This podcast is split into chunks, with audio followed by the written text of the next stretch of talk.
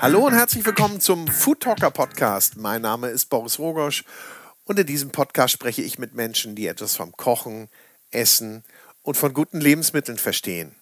Und mein heutiger Gast ist die charmante und humorvolle Zora Klipp. Zora ist Köchin, Moderatorin, Kochbuchautorin und Kaffeebesitzerin. Und Sie wusste schon im Alter von sechs Jahren, dass sie einmal Köchin werden möchte. Sie kochte da nämlich schon ganz leckere köstliche Pfannkuchen auf ihrem kleinen Spielzeugherd. Es kam dann auch so, sie lernte Köchin, arbeitete als Köchin und sagte sich dann, jetzt muss ich aber noch mal die Welt sehen und bereiste diese als Backpackerin und Au pair. Sie war in Spanien, Schweden, Südamerika und lernte ganz viele Sprachen. Kam dann zurück nach Deutschland und ehe sie sich's versah, stand sie vor der Kamera und hatte ihre erste eigene Kochshow. Der folgten noch viele weitere TV-Auftritte, eigene Kochshows und die nächste, ja, die kommt 2022 im Herbst. Das wird nämlich eine Koch- und Backshow, die jetzt gerade vorbereitet wird. Aber die TV-Küche war ihr nicht groß genug.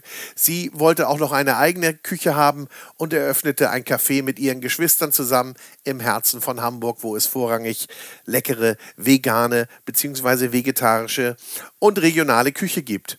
Aber damit nicht genug, damit es ihr nicht langweilig wird, hat sie in den letzten Jahren dann auch noch mehrere Kochbücher geschrieben, wie zum Beispiel das Kochbuch Koch's einfach. Ich wünsche ganz viel Spaß bei dieser sehr unterhaltsamen Episode mit Zora Clip, die uns sehr offen und humorvoll über ihr bisheriges Leben erzählt, ihre Ansichten zum Thema Kochen und Essen und natürlich verrät sie uns auch ein paar kleine, einfache Rezepte zum Nachkochen. Aber bevor es losgeht, darf ich nochmal unseren Kooperationspartner ins Spiel bringen und das ist die Cucinaria, der Küchentempel in Hamburg. Hier findet man alles für die Küche und vor allen Dingen eine Riesenauswahl an Espressomaschinen, aber auch Kochbücher und darüber hinaus gibt es natürlich noch viel, viel mehr. Insgesamt 6000 Küchengeräte, Küchenartikel, Küchenhelfer, also alles, was man für die Küche, fürs Kochen, Aufbewahren und für den Tisch benötigt. Und sollte mal was kaputt gehen, ist das auch kein Problem. Die Cucinaria hat eine eigene Werkstatt und Messerschleiferei. Also hier seid ihr bestens aufgehoben. Und solltet ihr es nicht in die Cucinaria nach Hamburg-Eppendorf schaffen, so findet ihr natürlich auch alle Artikel online unter cucinaria.de. Und ich darf euch dann noch verraten, dass die Cucinaria gerade ihr 25-jähriges Jubiläum feiert und es ganz viele Jubiläumsrabatte, Events und Aktionen gibt. Schaut am besten mal vorbei in der Cucinaria in Hamburg-Eppendorf im Straßenbahnring oder unter cucinaria.de. Aber jetzt viel Spaß mit Zora Clip und auch diese Episode wird wie immer präsentiert von der große Restaurant und Hotelguide. Viel Spaß!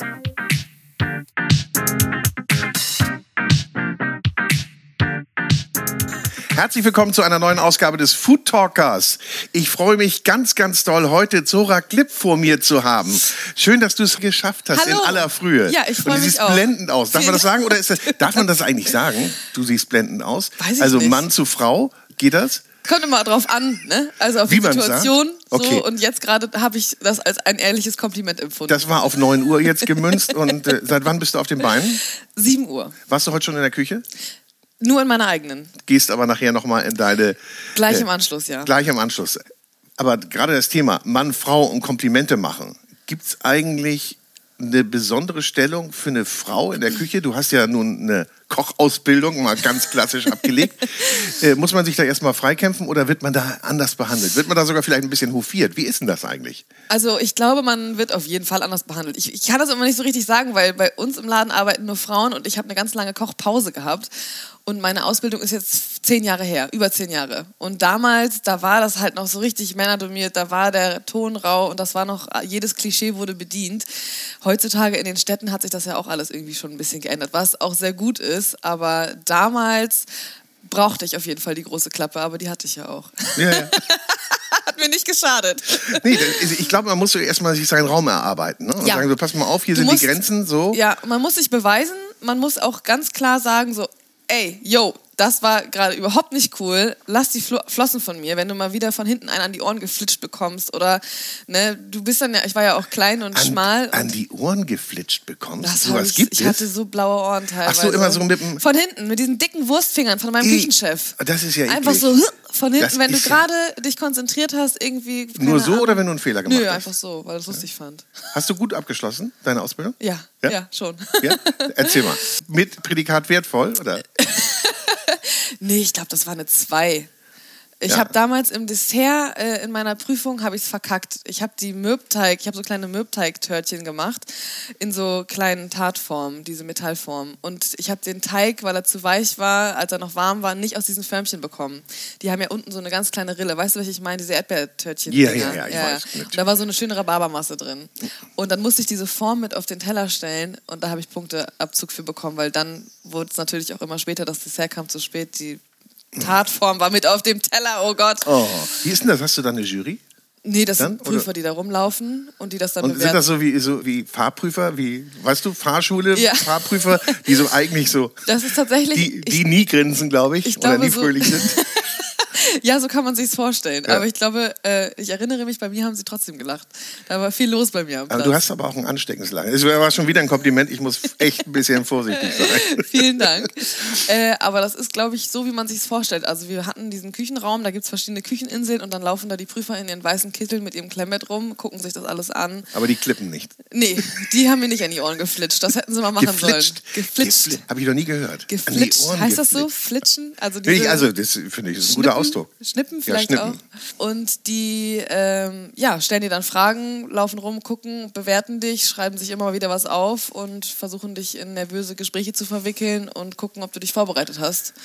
Und dann Und dann kriegst du, ach so, während des Kochens wirst du in Gespräche verwickelt? Ja, auch. Sie fragen natürlich, was du da machst und warum hast du dich dafür entschieden oder äh, was für einen Garprozess sehe ich dafür vor oder ja, halt solche Fragen. Habe ich das vorher schon mal gemacht und wie waren meine Vorbereitungen? Also sie versuchen schon dann so ein bisschen was auch über dich rauszufinden. So war es damals bei mir, muss ich an der Stelle auch Okay, wieder du hast ja sagen. eben schon betont, du warst zehn Jahre raus, hast zehn Jahre nicht gekocht. Doch, hast du ja. Nee, ich habe immer gekocht, Ja. aber ich habe 17 bis 20 meine Ausbildung gemacht, ein Jahr noch gearbeitet und dann erst wieder angefangen mit so 27, 28, aber das war dann schon fürs Fernsehen, also beziehungsweise für YouTube. Das war dann, Da kommen wir gleich drauf. Ne? Wir Ja. wollen sauber chronologisch bleiben. ja, der Da- rote Faden. Genau.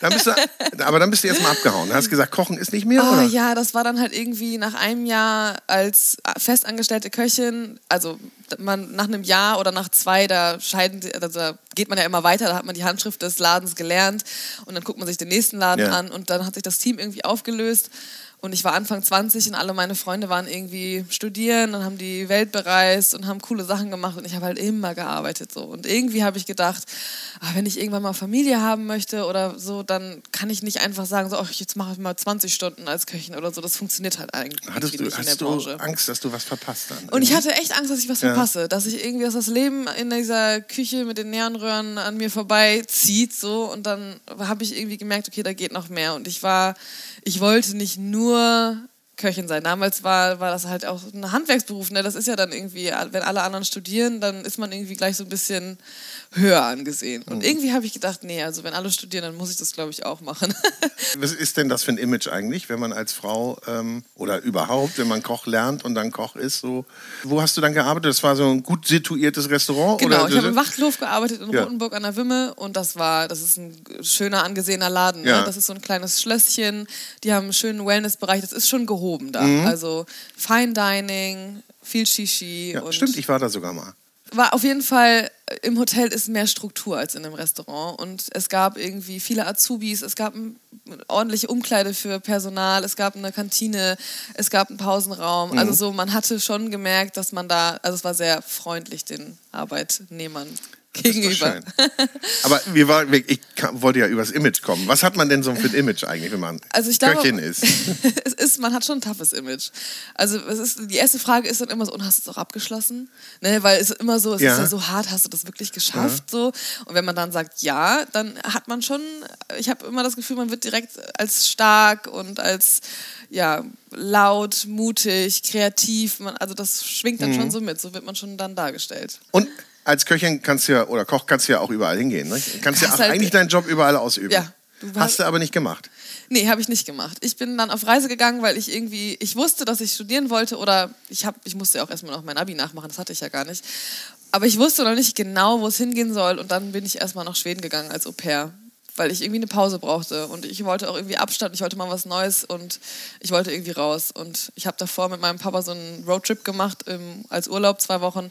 Und da waren wir so ein bisschen in Dänemark und Schweden und ich fand es irgendwie so ein freundliches Volk und ich fand es so cool, dass die einfach immer so hey, hey gesagt ja. haben. Und das, da passt du aber auch gut hin, ne? Ja, irgendwie. Kannst dann, du Schwedisch eigentlich? Ja. Ja? Sag mal was. Flyttande. Jag pratar svenska. och jag ska dit nästa vecka. Ja, ist gut. Mhm. also ich, ja, war freundlich auf jeden Fall. Ja, war sehr freundlich, genau. Ja, und da habe ich dann irgendwie äh, eine coole Zeit gehabt. Ich hatte eine richtig geile Familie. Die besuche ich jetzt auch nächste Woche ja? tatsächlich. Ah. Das erste Mal wieder seit acht Jahren sehe ich sie wieder. Ach, cool. Genau. Und da habe ich dann, ja, so ein bisschen für mich entschieden, wo es weitergehen soll. Und dann äh, habe ich mein Abi nachgeholt, als ich dann wieder da war. Ist ja auch eine Entscheidung, ne? Das ist auch eine Entscheidung, aber es war cool, weil ich habe dann entschieden, dass ich wieder zur Schule mhm. gehen möchte. Mhm. Damals hatte ich überhaupt keinen Bock mehr, es hat mich alles genervt. Ich meine, mein Vater, muss ich auch sagen, ist ein extremer Freigeist. Also der hatte keine Freunde in so Systemen und Regeln und das Schulsystem und so. Das war auch damals nicht so seins und das hat er mir irgendwie so mit in die Wiege gelegt und ich habe mich in diesem System auch nicht so wohl gefühlt. Äh, aber dann, als ich dann ein bisschen älter war und unterwegs war und so, habe ich für mich entschieden, dass ich jetzt wieder zurück zur Schule gehen möchte und das war dann auch gut. Ja. So. Und dann konntest du auch studieren? Und dann konnte ich studieren. Das ja. habe ich dann auch gemacht. Ja, und was hast du studiert? Tourismusmanagement. Ich dachte, das hat ja auch so ein bisschen. Genau, ich dachte, das geht mit der ne? Gastronomie ne? so ja? am ehesten Hand in Hand. Und wie gesagt, ich habe eine große Leidenschaft für andere Sprachen und Kulturen und das konnte ich dann so ein bisschen irgendwie. Wie viele Sprachen sprichst du? Äh, vier. Spanisch, Schwedisch, Deutsch und Englisch. Ja. Ein bisschen Holländisch kann ich noch. Das ist super. Ja. Damit kommt man ja schon mal durch. Damit kommt ne? man durch. Also Span ja. Schwedisch ist halt so ein bisschen unnötig irgendwie, weil es so wenig Leute nur sprechen und ich kann es hier kaum sprechen und Spanisch ist halt eine Aber jetzt nächste Woche. Sprache. Nächste, nächste Woche, Woche, kannst du wieder ordentlich. Kann ich mal wieder üben. Hast du was Besonderes aus der schwedischen Küche mitgebracht, wo du sagst, das finde ich cool? Sahne. Sahne und Butter. Okay, nee, aber gibt's aber auch hier, ne, weißt du. Ja, ja. Ähm, die Schweden haben so ganz viele schöne Traditionen und das ist immer mit Essen verbunden. Und das finde ich irgendwie gut. Das Krebsessen, so, oder? Ne? Ja, zum, das, Beispiel. zum Beispiel das Krebsessen ja. oder die Erdbeertorte zum Mitsommerfest oder ähm, jeden Freitag gibt es immer Fredagsmüs, heißt das. Und da äh, kommt die ganze Familie zusammen und dann kauft man alles Mögliche an Süßigkeiten ein und es gibt Popcorn und irgendwie die Kinder drehen völlig durch, weil sie einen Zuckerschock haben und dann guckt man Fernsehen und lümmelt so in ihrer, ja. die haben immer so große Sofaecken, da lümmelt man dann rum. Und irgendwie ist es in Schweden so, dass das dann auch wirklich jede Familie so macht. Und ich dachte dann immer, das wäre nur in meiner Gastfamilie so, aber nee, Freitag ist ja Freitagsmüs so. Und äh, in den Familien wird das dann so gehandhabt. Und das finde ich irgendwie schön, dass sie so ganz viele Familienfeste haben, wo es ganz viele leckere Sachen immer zu essen gibt. Es ist immer so ein kleines Weihnachtsfest. Ja. Da, aber das ist natürlich überall schön, ne? wenn, ja, wenn, sich die klar. Menschen treffen und, und das natürlich mit Essen verbinden und feiern. Ja, ja, ja, Wann gibt es denn diesen, äh, wie heißt der nochmal, dieser Gammelhering? Weißt du, dieser, dieser übel stinkende. So ein, äh, das ist doch so ein Trockenfisch, oder nicht? Nee, der ist, der ist in der Dose und äh, der oh. ist schon echt übel. Das ist so einer, den machst du auf und dann sagst du, da, also. Bin ich nicht mit in Berührung gekommen. Da hast du Glück.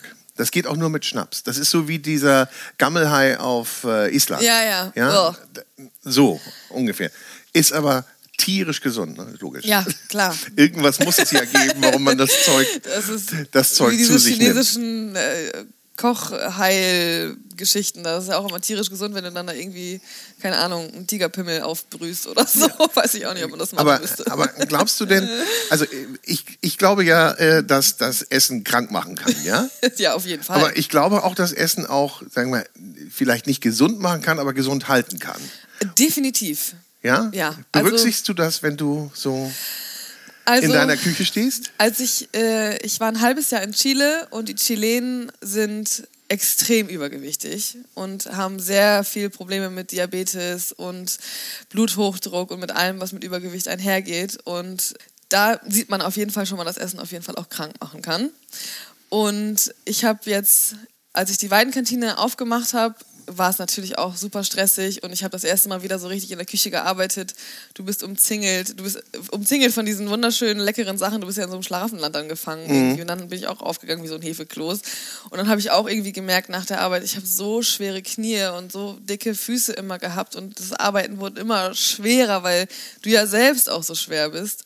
Und dann habe ich jetzt vor anderthalb Jahren, vor ja ungefähr anderthalb Jahren irgendwie die Reißleine gezogen und ähm, habe meine Ernährung auch komplett umgestellt und bin dadurch auch viel gesünder und leichter und fitter geworden. Und wie hast du das gemacht? Ich habe erstmal wieder sehr viel Sport gemacht und ja. dann habe ich eine sehr eiweißhaltige Ernährung in mein tägliches Leben eingefügt und ähm, habe die ähm, unschönen, aber doch sehr leckeren Kohlenhydrate vermieden. Außer Kartoffeln. Außer Kartoffeln. Und findet man das auch in deinen Kochbüchern wieder? Nein. Also nee? ähm, ich habe in den letzten, also seitdem ich das gemacht habe, habe ich kein Kochbuch mehr geschrieben. Ah. Dann wird es mal Zeit wieder. Ja, ich habe mir überlegt, ob ich jetzt so ein Fitnessbuch schreiben soll oder so. ähm, nee, du hast ja eher so andere, ne? Einmal, einmal so. Ja, also das Katerkochbuch ist äh, das Gegenteil das davon. Wollte ich gerade sagen. Ist, ist, wichtig, klar, ja. aber geht natürlich in eine andere Richtung.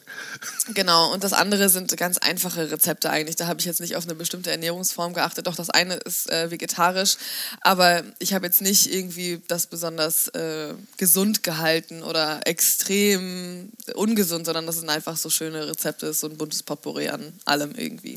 Sind das Rezepte, die du selber entwickelt hast oder sagst du, das sind so irgendwelche, die kenne ich und die habe ich so ein bisschen abgewandelt?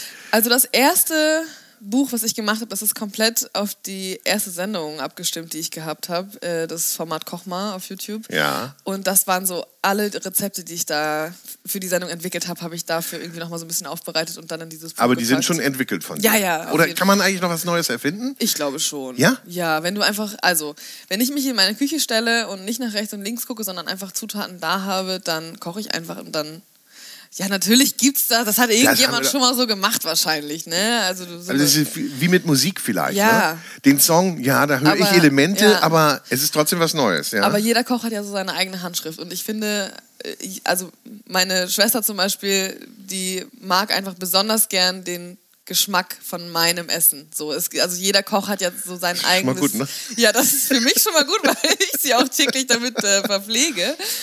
Oder keine Ahnung, Marianus von Hörsten, der hat auch so ein ganz spezielles äh, ja, Aroma immer in seinen Gerichten. Das, das, schmeckt man ja. immer heraus. Das ist immer sehr sauer, würzig, salzig, kräftig, auf die Zwölf. Und das, ich finde, äh, also immer wenn ich was von ihm esse, dann schmeckt es nach Marianus. Marianus vom Klinker hatten wir auch schon im Podcast.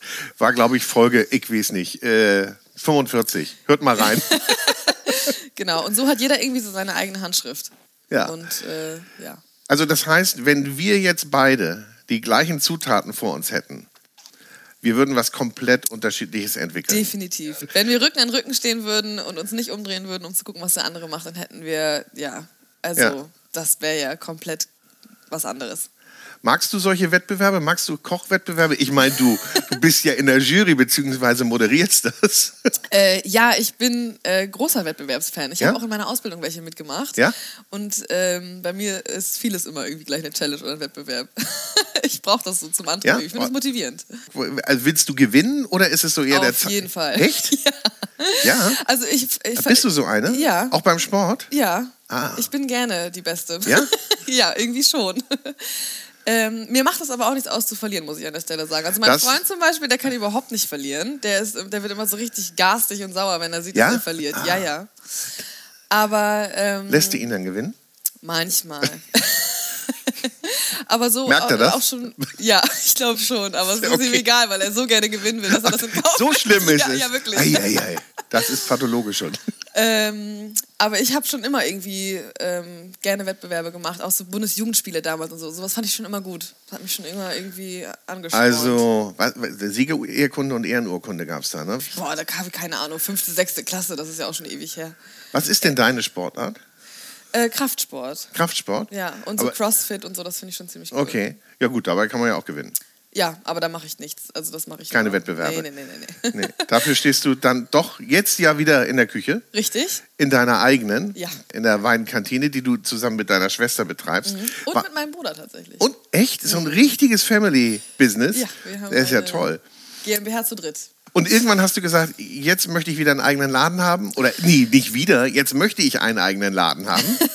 also irgendwie war für mich klar, als ich damals aus der Gastro rausgegangen bin, dass wenn ich wieder in die Gastro reingehe, dass ich dann auf jeden Fall meine eigenen Regeln aufstelle und ähm, auch meinen eigenen Laden haben möchte und mich nicht nochmal irgendwie in so eine dunkle Küche stelle und für jemand anderen mir den Buckel rund mache. Wenn, dann soll das wenigstens auch für mich und meinen eigenen Laden sein. Und irgendwie hatte ich dann, ja, hab, bin ich dann zum Fernsehen gekommen und dann habe ich irgendwie gedacht, irgendwie wird es Zeit, dass ich auch einen, einen, eigenen, einen eigenen Laden brauche. Und ein Restaurant ist es nicht geworden, aber nicht aus, also ich habe es nicht bewusst so gemacht, sondern ich habe einfach geguckt, so Gastrofläche in Hamburg und ich habe dieses Café gefunden. Ein Café fand ich schon immer irgendwie, ist irgendwie so eine romantische Vorstellung. und jetzt ist es aber gar nicht mehr so ein Café, sondern wir sind eher ein Tagesrestaurant. Diesen Begriff haben wir für uns entdeckt. Ja, ist ein schöner Begriff. Musstest du denn dein, den, äh, deine Geschwister davon überzeugen oder waren die gleich Feuer und Flamme? Waren die gleich dabei? Äh, meine Schwester war am Anfang erstmal so, äh, okay, ja. Wo, aus welchem Bereich kommt die? Meine Schwester ist BWLerin. Okay. Komm, ja. Na gut, eine, hat, einer muss ja, eine muss ja an die Kasse. Genau, hat aber im Hotel in eine, also in einer Hotelkette gearbeitet im Personalmarketing. Okay. Also, also auch Berührungspunkte. Berührungspunkte waren da.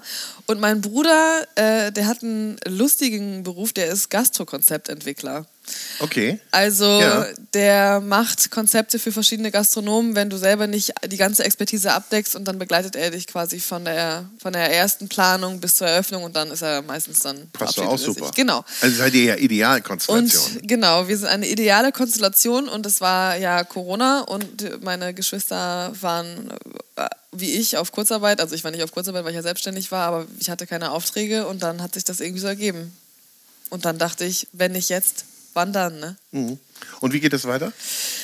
Ja, spannend. Also, also, expandiert man oder ne? Also es gibt ja dann immer solche Überlegungen. Ja. Also es läuft gut bei euch. Es mal. läuft gut bei uns, genau. Wir hatten natürlich auch äh, schwere Monate mit dabei oder schwere Zeiten mit dabei, wenn, keine Ahnung, als im März der Krieg ausgebrochen ist und es waren mhm. Ferien und es hat geregnet und die Zahlen sind wieder hochgegangen, hast du auch mal einen scheiß Monat mit dabei. Aber ich glaube, insgesamt läuft es gut so und äh, drei GeschäftsführerInnen äh, bedeuten natürlich auch, dass ein kleines Café dann ähm, nicht ganz genug ist.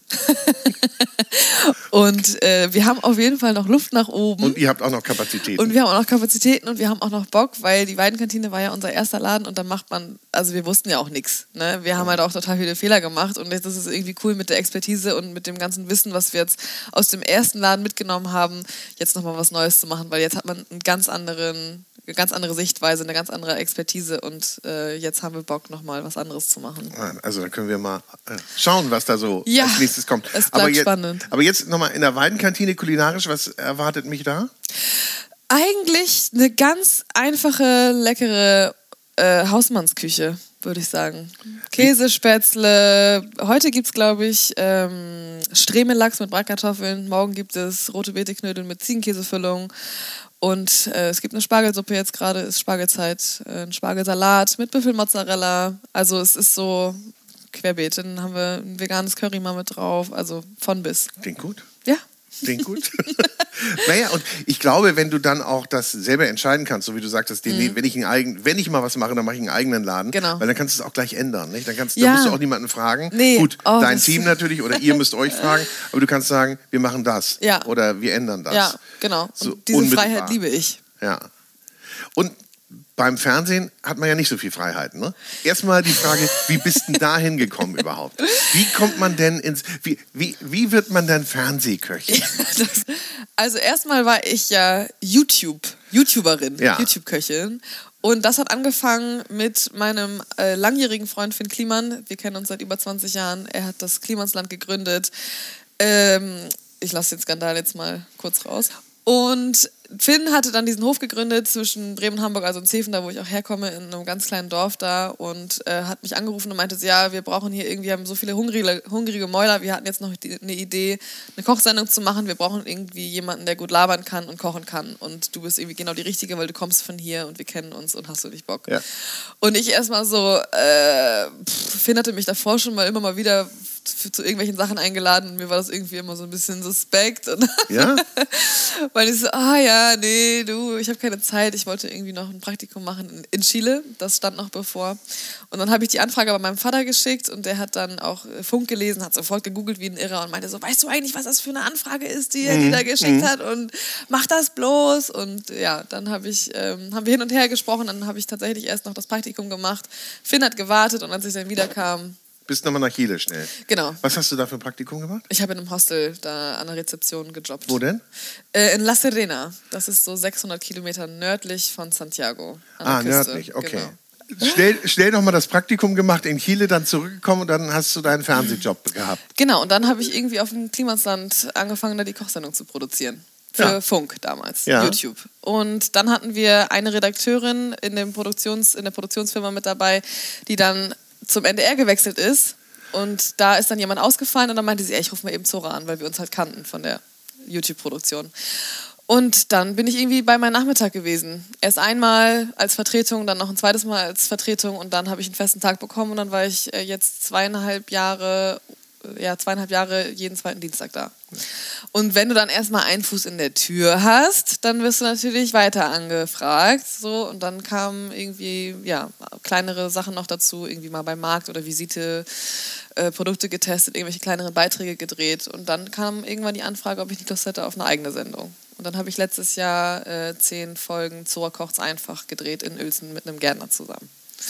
Ja, und so bin ich So ist man dann dabei und ist da drin. dabei. Aber wann hast du denn festgestellt, dass dir das leicht fällt und dass du dich auch vor der Kamera bewegen magst und dass du dabei auch noch a- kochen kannst? Weil das ist ja schon eine Herausforderung. Das ist eine Herausforderung, aber ich hatte dann irgendwie auch gar nicht so eine richtige Wahl. Also in dem Moment, in dem ich zugesagt hatte, im Klimansland da die Kochsendung zu machen, kam ich auch nicht mehr raus. Also es war, die Sendung war ja fertig, äh, also geplant, ne? Das war ja die Budgets und so, das lief ja alles schon. Und dann äh, stand Los ich da. jetzt, ne? Los, jetzt doch mach halt. So. Und äh, übst du davor?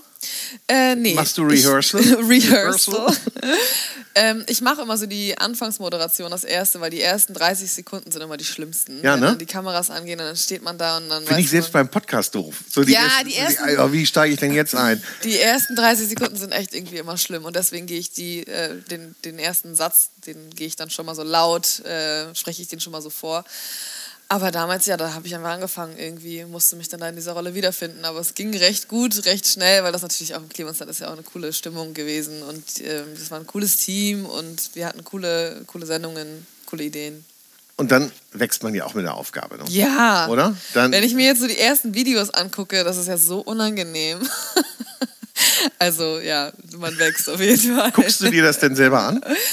Ähm, am Anfang, also ich war auch redaktionell so ein bisschen mit eingespannt, weil ich Ja. dann immer gucken musste, dass die, ähm, dass das Rezept in der richtigen Reihenfolge irgendwie auch für den Zuschauer nachvollziehbar dargezeigt wird oder dargestellt wird. Und deswegen habe ich immer die Rohschnitte auch gesehen und habe das dann aber mehr so als, ja, ich habe mich jetzt nicht mich angeguckt, sondern ich habe dann schon auch irgendwie einfach nur auf das Rezept und auf so auf den Film geachtet. Hast du eine Schokoladenseite? Nee.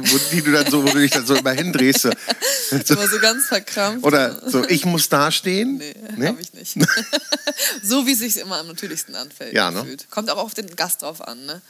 Wir hatten immer einen Gast dabei und wenn der irgendwie sich unwohl gefühlt hat, dann habe ich mich halt so hingestellt, dass er sich irgendwie wohler gefühlt hat oder so. Das Aber ja. Kochen und Gast dabei ist natürlich auch nochmal eine andere Geschichte. Ja. Und dieser Gast muss ja auch dann noch, auch noch performen, so wie du das dir Oh, wünschst. Ne? das war teilweise schon echt eine Herausforderung. Wir nennen keine Namen, aber Nein, da, nein, nein, da waren schon welche dabei, da hast du wahrscheinlich nichts rausbekommen, keinen Ton rausbekommen. Oder ja, nein. Ja, oder das Falsche rausbekommen irgendwie. Ach so. Ne? Oder irgendwie, ich hatte auch mal eine Person aus, den aus den Medien zu Gast, Ah, möchte ich jetzt mal so Des sagen. öffentlichen Lebens. Ja, und äh, wenn dann diese Person auch so Moderationserfahrungen mitbringt und die, ich hatte sie ja nicht, dann wurde der Spieß auch ganz gerne mal umgedreht. Und das war für mich ja so super unangenehm und ich war, äh, also diese Person hat, mich, hat mir so ein schlechtes Gefühl gegeben und ich habe mich so schlimm gefühlt, dass ich danach echt alles in Frage gestellt habe und dann dachte ich, wie schafft es, dass eine Person an einem Tag dich so runterziehen kann, ne? Ach, das hat dich fertig Das gemacht? hat mich richtig fertig gemacht. Wenn man Tipps Sich- bekommt, zum Beispiel, wenn man hilfreiche Kritik bekommt, Ja. so,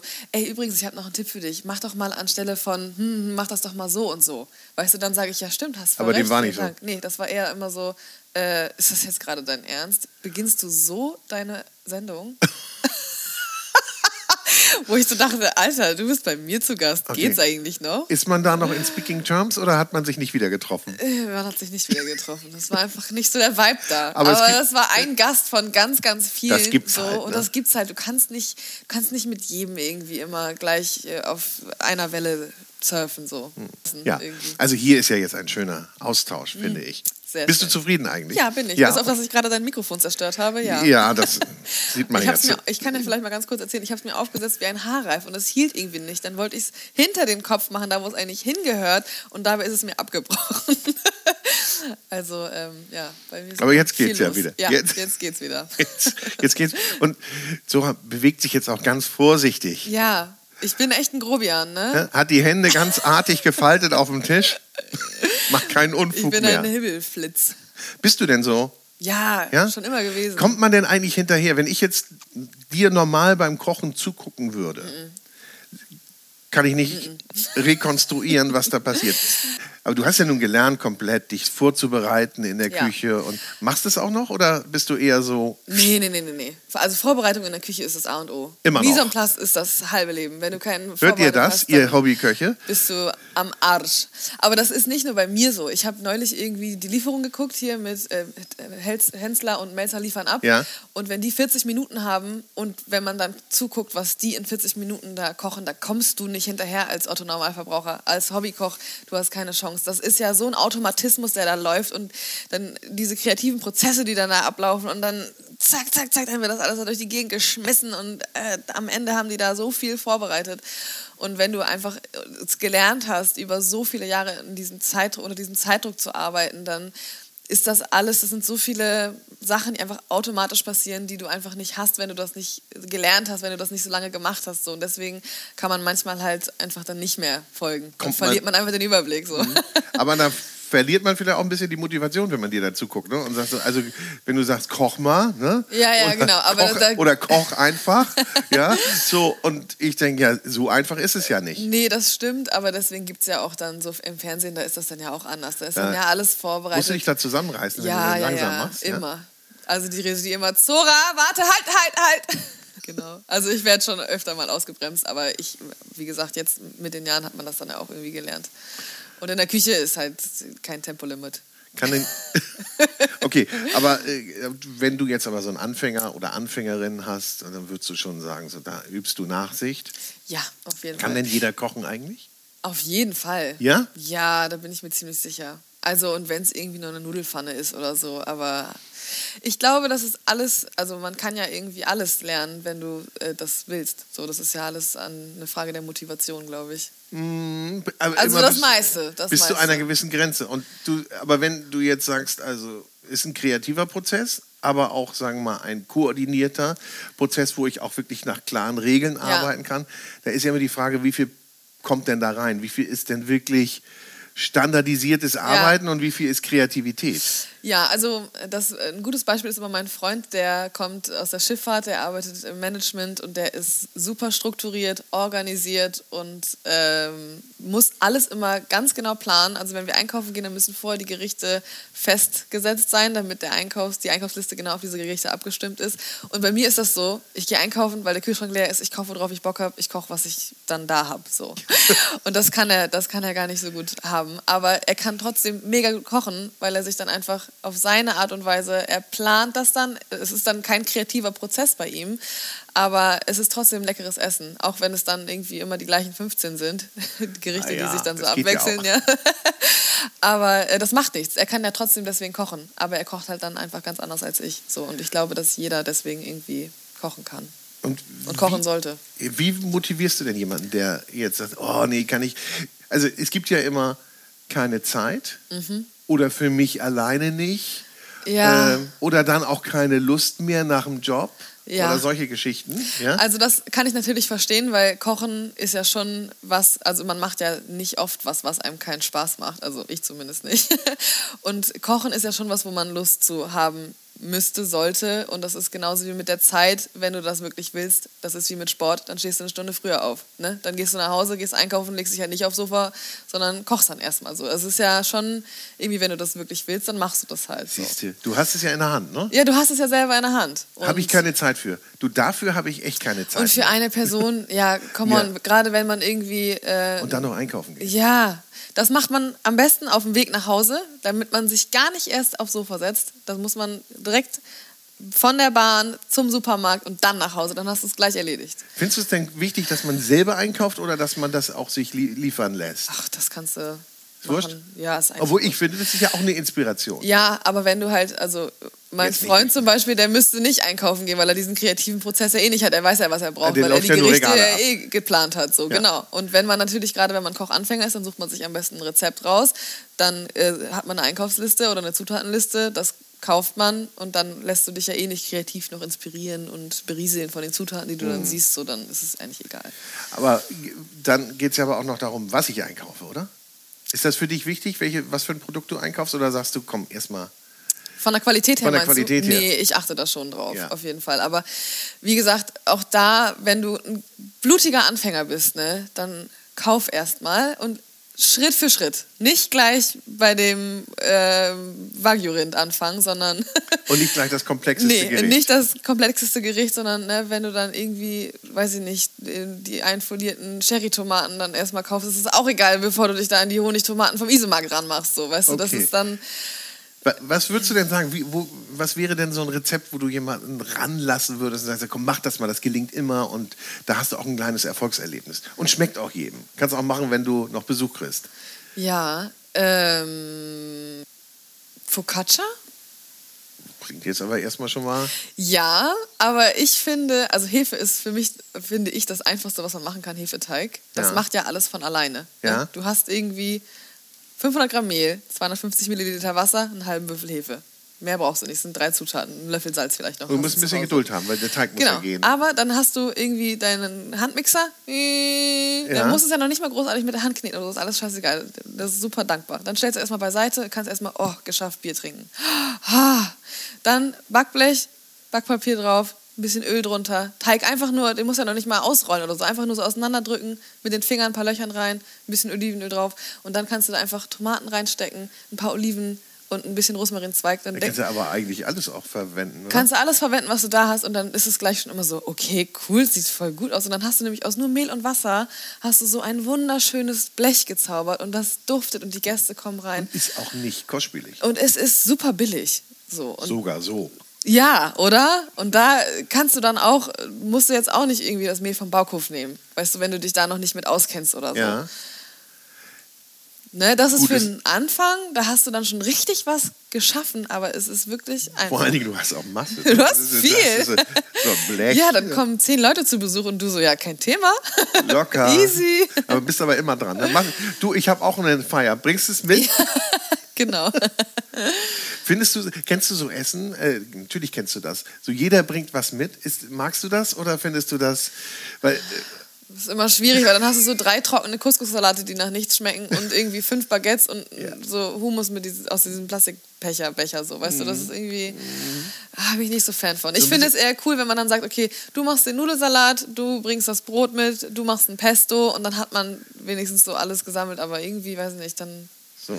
Ich mag, also ich mag das lieber, wenn du dann ein schönes Buffet hast, wenn das alles dann irgendwie auf schönen Tellern und schönen Schalen Und nicht ist so wie du so ein Sammelsurium. Und dann hast du so die orangene Tupperdose da und da noch so, dann hat einer mal einen Glasbehälter mit dabei und so, weißt du, dann sieht das alles so cool Also Essen ist auch ganz viel Ästhetik für dich. Ja, schon. Ich Ja. finde das schon cool, wenn das irgendwie schön aussieht und wenn das dann, also das, wenn du dann, das ist ja wie bei allem irgendwie, ne? Wenn du einen schönen Blumenstrauß, das macht irgendwie auch was mit dir. Ein schönes Buffet, so Farben, Essen, das ist schön. Für einige ist es aber wirklich nur Essensaufnahme, ne? Nahrungsaufnahme. Ja, es ist so schade. Nee, ich, ich muss ja mal irgendwann was essen. ja. Finde ich. Das, solche Momente habe ich auch, ne? Wenn du einen Deshalb langen Tag fragte hast. ich auch vorhin nach Fastfood. Ja, äh, So. kannst ja auch mal machen. So, aber es ist ja dann irgendwie immer so die Balance und ich finde, dass äh, Ernährung einfach ein super wichtiges Thema ist. Es spielt für jeden Menschen eine wichtige Rolle. Du brauchst Eine der wichtigsten Grundlagen, ne? Ja, es ist deine Energiequelle. Es, ist, es, es beeinflusst deine Launen, deine Stimmung, dein Aussehen. Es ist ja, das ist ja alles eigentlich. Und deswegen finde ich das so schade, dass das so wenig Aufmerksam von so vielen bekommt. Und du kannst natürlich auch mal bei McDonalds anhalten oder Fastfood essen oder dir eine Pizza in den Ofen schieben. Das ist ja gar keine Frage. Aber ich finde so, der Grundtenor sollte sein, dass Ernährung erstmal extrem wichtig ist. So. Gibt es denn irgendwas, was du nie zubereiten würdest oder auch nicht isst? Eigentlich? Oder Innereien. Innereien? Geht nicht? Ja, Innereien finde ich irgendwie nasty. Also ich esse ja sowieso nicht so viel Fisch und Fleisch und Innereien habe ich schon immer irgendwie so eine kleine Scheu vorgehabt. Weiß ich nicht, mag ich irgendwie nicht. Ich finde den Geschmack irgendwie nicht so cool. Ich mag dieses Eisenhaltige nicht und so Nierchen oder so. mm, Wird man bei dir nicht kriegen. Nee, auf gar keinen Fall. Könnte man dich auch nicht mitlocken. Nee. Und- du, wir haben ein schönes Innereien-Dinner heute mal. Da wirst du sagen, oh, Nee, also ich finde ja so Nose to Tail, ne, Mhm. das ist ja gerade Trend, also das ist ja auch richtig und das ist auch gut.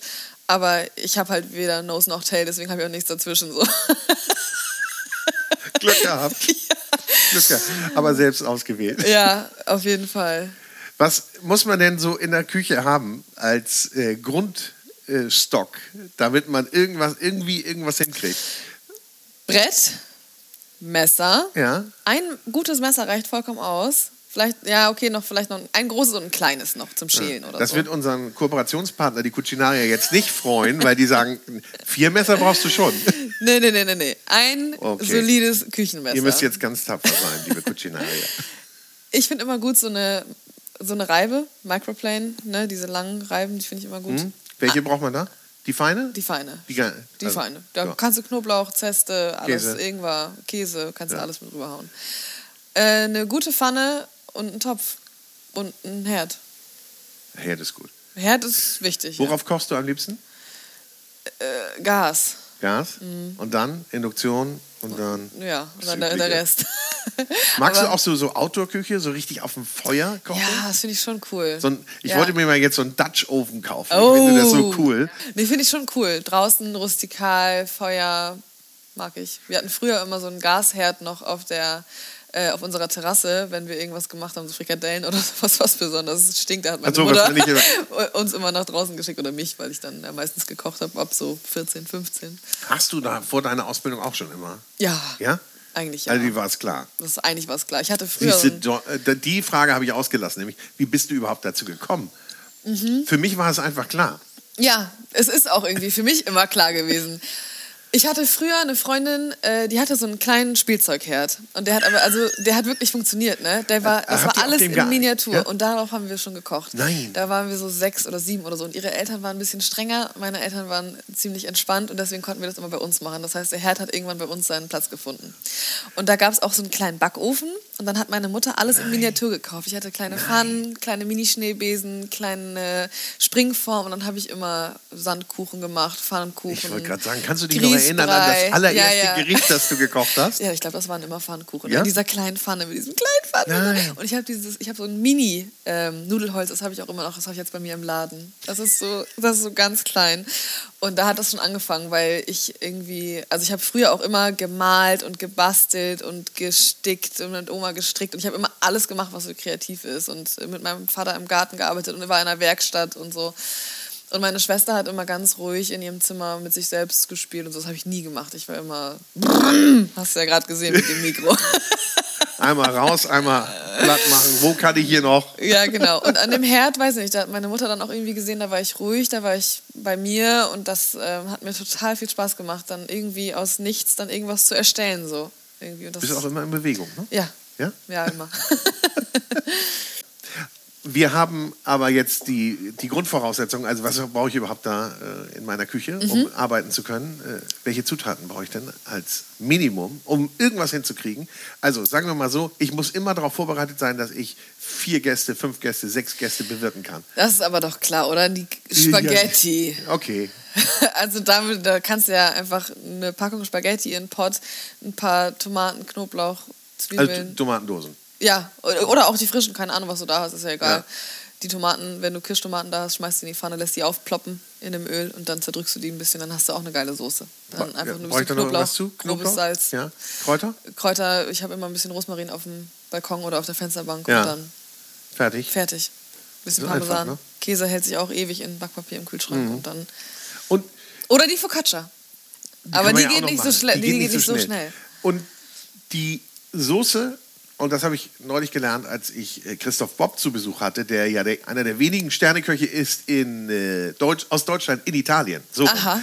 Und der sagt, was wir hier ganz häufig falsch machen, dass wir in Deutschland, dass wir die Soße oben auf die Nudeln geben Ja. und nicht vermischen und nicht nochmal zusammenlaufen lassen. Ja. Die müssen eigentlich direkt aus dem Wasser mit dem Pastawasser in die Pfanne, in der du die Soße hast. Und dann noch mal ein bisschen nachziehen, ne? Genau. Und dann hast du, ich habe immer ein bisschen flüssigere Soße und dann lässt du das kurz stehen und dann wird das so eine richtig schön cremige, man muss es auch sofort essen. Und du musst eben darauf achten, dass die Pasta Mhm. auch noch ein bisschen al dente ist. Ein bisschen mehr al dente ist, weil sie ja nochmal nachzieht. Dann, Genau. Oder? Ja, genau. Die zieht dann noch mal so ein bisschen nach und dann musst du sie immer so ein bisschen extra al dente aus dem Wasser holen, dann in die Pfanne und dann zieht sie nach. Extra al dente. Siehst du? So geht das. kannst du dich an die Zeit erinnern, als du nicht gekocht hast? Ne? Oder wie lange kannst du ohne kochen? Ich habe ähm, dieses Jahr war ich äh, dreieinhalb Wochen im Urlaub. Das habe ich ähm, ewig nicht gemacht. Also ich glaube noch nie, seitdem ich erwachsen bin, sozusagen. und äh, es ist ja die typische Kochkrankheit, dass irgendwann die Finger und Handgelenke und Ellbogen so ein bisschen im Arsch sind, weil es alles so ultra schwer ist in der Küche. Ja. Und das war bei mir der Fall. Und dann habe ich jetzt tatsächlich dreieinhalb Wochen Urlaub gemacht, inklusive noch eine Woche Corona-Krankheit und war dann fast vier Wochen raus und vier Wochen lang habe ich nicht gekocht. Das ist, glaube ich, das längste, an das ich mich jetzt erinnern kann. Und hast du es vermisst? Sehr. Ja? Ja, oh Gott, wir waren in Sri Lanka und ähm, irgendwann habe ich es nicht mehr ertragen, dass du jedes Mal, wenn du Hunger hast, was essen gehen musst. Und ich wollte so sehr auf den Markt oder auf die, an diese ganzen Straßenstände, die da überall sind, mir einfach irgendwas kaufen und kochen. Einfach nur das, wo ich jetzt gerade Lust drauf habe und nicht dann da irgendwie sich hinsetzen und stundenlang warten oder überhaupt warten. Und dann, ja, bist du nicht zufrieden mit dem Essen, gibt es immer das Gleiche und so. Und ich wollte einfach dieses Bedürfnis stillen, jetzt einfach selber zu kochen. Also ich habe das letzte Mal, als, ich auf Sri Lanka war, bin ich in die Küche gegangen. Ja? Und dann habe ich, hab ich gefragt, ob ich mitkochen darf. Es war so eine Ayurveda-Küche. Ja, ja, Also ja. die, die waren schon auf Gäste eingestellt. Ich glaube, die haben sogar auch Kochkurse angeboten. Ja. Aber ich bin dann eben alleine dahin gesagt, ich möchte keinen Kochkurs machen. Ich möchte dabei stehen, dann gib mir irgendwie eine kleine Aufgabe. Ja, ja, ja. So, und das fand ich auch ganz toll, weil das ist schon mal echt meine, mit den Gewürzen. Ja. Wie ist denn das eigentlich? Ähm, ich habe da immer gesehen, dass die die Gewürze vorher anrösten. Ja. Ist das gut oder ist das nicht so gut? Oder machst du das auch? Ich mache das auch. Ja? Ich habe es auch so gelernt. Äh, Wir hatten damals in meiner Ausbildung hatten wir einen philippinischen Koch mit im Team und der Ja. hat, das, hat, hat das von Anfang an hat er mir das so beigebracht irgendwie. Äh, Die Aromen entfalten sich einfach extrem. Ne? Das tritt da alles aus. Die Röstaromen verstärken nochmal so die Gewürze und die ätherischen Öle und ja, der Geschmack wird einfach so vervielfacht irgendwie. Du hast eben in meinen Kühlschrank geguckt. Ja, Der sah gar nicht so schlecht aus. Ja. Was würdest du denn jetzt, wenn du ad hoc müsstest, Ja. was würdest du jetzt daraus nehmen? Also, ich habe ja jetzt nicht so viel. Ne? Soll, ich, soll ich kurz sagen, was ich habe? Ja. Also, ich habe einen Blumenkohl, ich habe ein bisschen Schalotten, ich habe Kartoffeln drin gesehen, äh, selber eine halbe Paprika. Ich habe, was habe ich denn noch? Ein Pesto hattest du noch? Also ein Pesto habe ich ja, das ist irgendwie, ja, Pesto habe ich noch, einen Hummus habe ich vorbereitet. Äh, Das, ich habe zu viel gemacht. Äh, Ich habe Salz, Zitronen, was habe ich denn noch? Äh, ah, ein Chutney. Ein Chutney habe ich noch. Was denn für eins? Das ist ein Zwiebel-Mango-Zitronen-Chutney. Darfst du gleich mal probieren. Sehr gerne. Also, ich würde den Blumenkohl nehmen und ihn in Scheiben schneiden. Ich würde ihn in der Pfanne anrösten und wenn er dann schon Farbe gekriegt hat, würde ich an die Seite ein paar Kirschtomaten legen und eine Schalotte und ein bisschen Knoblauch. Dann hätte ich die an die Seite gelegt Ja. und dann hätte ich gewartet, bis die so aufploppen. Das hatte ich gerade eben ja auch schon mal ganz kurz Ja. gesagt. Und dann hätte ich den Blumenkohl auf einen Teller gemacht und dann hätte ich Salz, Zitronen hätte ich auch noch mit in die Pfanne gemacht, so Ja. ein ganz bisschen. Ja.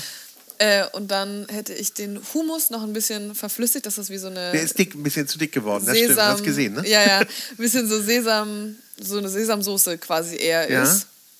Ein bisschen Pesto noch so kleckerweise oben drüber. Und dann könnte man einfach noch Kartoffeln im Ofen backen und damit drauf machen. Auch das ist noch, ne? Und ich habe auch noch wunderbar geröstete Sesamkörner. Kannst du die noch einsetzen? Mm, ja, die kannst du natürlich einfach oben drauf Kannst streuen. immer, ne? Geht ja, immer. Ja, immer. Geht immer. Und ist auch immer ein optisches Highlight. Ne? Ja, gehört ja dazu, haben wir gelernt. Und, Aber äh, so einfach ist das jetzt nicht. Der Blumenkohl, wird, wird der denn irgendwie in, in Gewürzen geröstet oder äh, ja, ja? Salz, Pfeffer, Kreuzkümmel und wenn du hast, ein bisschen geräuchertes Paprikapulver, das finde ich immer ganz nice. Ich mache all die geräucherte Paprika, kannst du mich mit jagen. Wirklich? Ja, ich Ah. finde diese ganzen Rauchflavors, die, die mag ich alle nicht. Okay, ich finde, ähm, also so Barbecue-Öl oder so Raucharoma oder so, das würde ich auch, das verwende ich auch nicht, aber ich finde g- Rauchpaprika geht. Rauchpaprika Oder kennst du Rauchtee? Nee. Oh, finde ich auch ganz fürchterlich. Weiß ich auch nicht. Gibt's, hat sich auch nie Und magst du durchgesetzt. geräucherten Tofu? Nee, magst du Tofu? geht. Okay. ähm, ja, und dann würde ich den schön in der Pfanne anrüsten. Also das, das macht schon richtig was her. Ja, ja. Und Wie lange brauche ich dafür? Also ich und du? Du brauchst? 25 Minuten, weil die Kartoffeln und der Blumenkohl ein bisschen Okay, und ich brauche dann vielleicht 40. Ja, Ja, gut. Wobei, bei mir geht das auch sehr schnell. ich weiß nicht, wie du Ich kochst. fusche dann aber. Ne? Also ich brauche immer jemanden, Kartoffeln der... in der Mikrowelle oder was? Ich habe keine Mikrowelle. Ah, ja. Nein. Nein. Nein. Bitte, Zora. Entschuldigung. Also ich brauche nur jemanden, der hinter mir her arbeitet. Und das ist bei dir wahrscheinlich der Unterschied. Bei dir ist wahrscheinlich dann alles clean. Clean. Picobello hat man ja mal gelernt. Das lernt man. Und ja. dafür gab es ja, auch immer die, dafür gab's ja auch immer die, wie waren das? Ohrenflitscher. Die Ohrenflitscher gab's. Das Na, wer hat hier wieder nicht sauber gemacht? Was immer dreckig ist, ist der Boden. Das ist natürlich beim Kochen immer erstmal runter und dann wird abends der Boden geschrubbt. Aber die Arbeitsfläche oben ist immer sauber. Und wenn ich zu Hause koche, kommt mein Freund auch immer rein und guckt sich so den Boden an, schüttelt mit dem Kopf. Oh. Dein Lieblingsgericht? Ist so eine schwierige Frage. Ich werde so oft gefragt und ich denke Oh. jedes Mal, was antworte ich denn? Dein momentanes Lieblingsgericht? Trüffelpasta. Trüffelpasta? Aber mit Trüffelcreme, richtiger Trüffel- Genau, wir haben Trüffelcreme einmal- und Und frischen Trüffel. Und frischen Das ist äh, schon dekadent, ne? aber das isst man halt auch nicht so oft. Das ist schon lecker. Mm, frische Pasta. Ist auch, übrigens auch ganz einfach. Habt doch nur einfach einen Trüffel zu Hause, ein bisschen Trüffelcreme, ne? Was Und- braucht man mehr? Was willst Stück du? Butter, ein genau, und die Parmesan. Gäste sind willkommen. Easy. Genau. Wird vielleicht, wenn es zu viele sind, wird es ein bisschen weniger Trüffel. Aber Trüffel ist ja nicht, Trüffelzeit ist ja nicht immer. Und äh, was ich zum Beispiel auch nicht verarbeite, ist eingelegter Trüffel. Magst du das? So, ich finde es gar nicht so schlecht. Für Nee? zu Hause, warum nicht? Kann ich würde da nur eine machen. Trüffelcreme nehmen. So eine richtig, oder Ja. Trüffelbutter. Oder Trüffelbutter. Da ist ja auch Mm, eingelegter drin. Ist Ja. Gut, alles klar. Äh, aber ich finde, wenn, du meinst diese Kugeln im Glas, ne? Ja, die mag ich nicht. Nee, nee, nee, nee, nee, das Ach, ich finde, für zu Hause ist es auch nicht so schlecht. So, wenn man das mal ausprobieren möchte, würde ich mir jetzt auch nicht gleich einen ganzen frischen kaufen. So, erstmal, um, ne, manche kennen den Geschmack von Trüffel ja auch gar nicht. Das ist ja schon speziell. Muss man auch mögen, ne? Muss man aber es gibt ja so vieles, wo man sich erstmal ranarbeiten muss. Ich glaube jetzt bei den Innereien, das wird bei dir nichts mehr. Mhm. Das war schon dein Gesicht zu sehen, als du von Innereien sprachst. Aber es gibt, glaube ich, so Sachen wie äh, so Oliven zum Beispiel. Ja? Das äh, habe ich von vielen gehört, dass man das lernen kann, die zu mögen. Und du nicht? Ich liebe Oliven. Ja? Oder Artischocken finden auch ganz viele Scheiße. Ja. Weil es auch das Bittere ist. Das Bittere ist Ja. ja auch so ein bisschen. Ja, ja. Und Oliven sind ja auch gern mal Genau. bitter. Kapern. Und, und das Bittere. Kapern liebe ich. Ah, ich auch, diese großen Kapernäpfel. Ja, die Ah. mache ich, ich mache eher die kleinen. Nee, ich finde die großen richtig okay. lecker. Weil die, wie würdest du denn die großen? Die isst du so oder? Ja, ich habe immer so ein Glas bei mir auf dem Küchentisch Äh, stehen. das- auf einer Pizza, in Pasta. äh, Kannst du mit auf die Focaccia machen. Also, Die Focaccia. Ich glaube, die mache ich jetzt mal. Die Focaccia ist wirklich so ein, so ein Allesbringer, ne? ja. Die holt alles raus. Macht, macht Eindruck und läuft. So, was können wir jetzt von dir erwarten in den nächsten Monaten an Äh, neuen Projekten? Ja, Ja. eine neue Sendung. Aha. Sechs Folgen Kochen und Backen mit Theresa Knipschild, die ist Konditormeisterin und ich werde kochen. Wir machen gemeinsam sechs Folgen für den NDR. Äh, jetzt in naher Zukunft, am 13.06. bin ich beim Food Innovation Camp Ja. mit äh, ganz vielen anderen tollen Köchen. Jens Rittmeier zum Beispiel war ja auch schon bei dir zu Gast, der ist auch da vor Ort, Meta Hildebrand und viele, viele Das ist mehr. doch jetzt äh, übernächste Woche. Genau. Ja, bin ich auch da. Ah, cool. Ja, wollte ich mal vorbeischauen. Ja. Entschuldigung, man muss sich ja informieren, was die, Foodies. Jungen, Leute, was die jungen Leute so machen. Ja, Foodie haben wir äh, noch gar nicht angerissen. Foodie, ist das gut oder schlecht? Ist das was Gutes oder was Schlechtes? Ich habe es jetzt neutral bewertet irgendwie. Also es ist einfach jemand, der sich für die Szene interessiert, für Essen, für alles, was damit zu tun hat, für Gastro, so. Das sind irgendwie Foodies. Ich habe das jetzt nicht irgendwie negativ oder positiv ausgelegt. Ich finde das eigentlich ganz. ganz Ich finde es eigentlich eher charmant so. Also Früher hat man so gesagt, das ist ein ein Gourmand. Gourmand. Und ja, aber da, Foodie finde ich auch besser. Viel besser. Ja, Genau. Also, das. genau. Food Innovation Camp. Die Sendung kommt im Herbst äh, und ja, im September gibt es hoffentlich einen neuen Laden. Aber Also war ganz schön was los bei dir. Noch nicht mehr. Ga- ja, aber los. man wird davon ja hören. man wird davon hören. Und wirst du denn da auch in der Küche Stehen? sein? Ja. Stehen? Am Anfang auf jeden Fall. Ja. Klaro. Und kannst du dann auch äh, loslassen und sagen, die machen das schon? Oder ist das so eher, oh, was machen die denn da? Nee, also ich war jetzt äh, im März, wie ich gerade schon sagte, ein, einen Monat mal raus Mhm. und es hat wunderbar funktioniert. Also ich war so weit weg, ich hätte nicht äh, entspannter sein können. So. Mhm.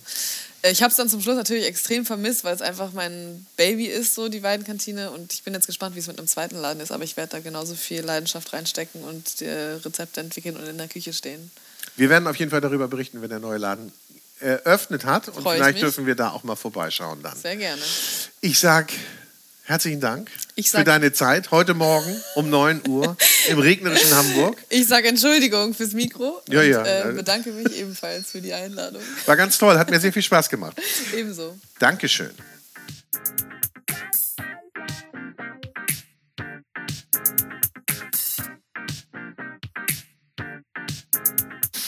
So, das war's mal wieder. Herzlichen Dank fürs Zuhören beim Food Talker, den du mit freundlicher Unterstützung des großen Restaurant- und Hotelguides hörst. Ein Guide für Gäste mit Informationen und Inspiration. Für Menschen mit Leidenschaft für kulinarischen Genuss. Und jetzt habe ich noch ein bisschen Werbung in eigener Sache. Es gibt nämlich einen neuen Podcast mit mir. Der heißt Vinyl und Wein. Und in diesem Podcast begrüße ich spannende Persönlichkeiten, die ihre Lieblingsplatten mitbringen und wir trinken dazu passende Weine. Ich spreche mit meinen Gästen über deren musikalische Meilensteine und über die Bedeutung von Musik in ihrem Leben. Wir erfahren, welche Musikkünstler, Alben oder Songs sie ganz besonders geprägt haben und welche Erinnerungen sie damit verbinden. Passend zur Musik stellt uns dann unser Sommelier ausgesuchte Weine vor, die wir natürlich auch direkt in der Show verkosten. Also, wir hören uns bei Vinyl und Wein. Viel Spaß!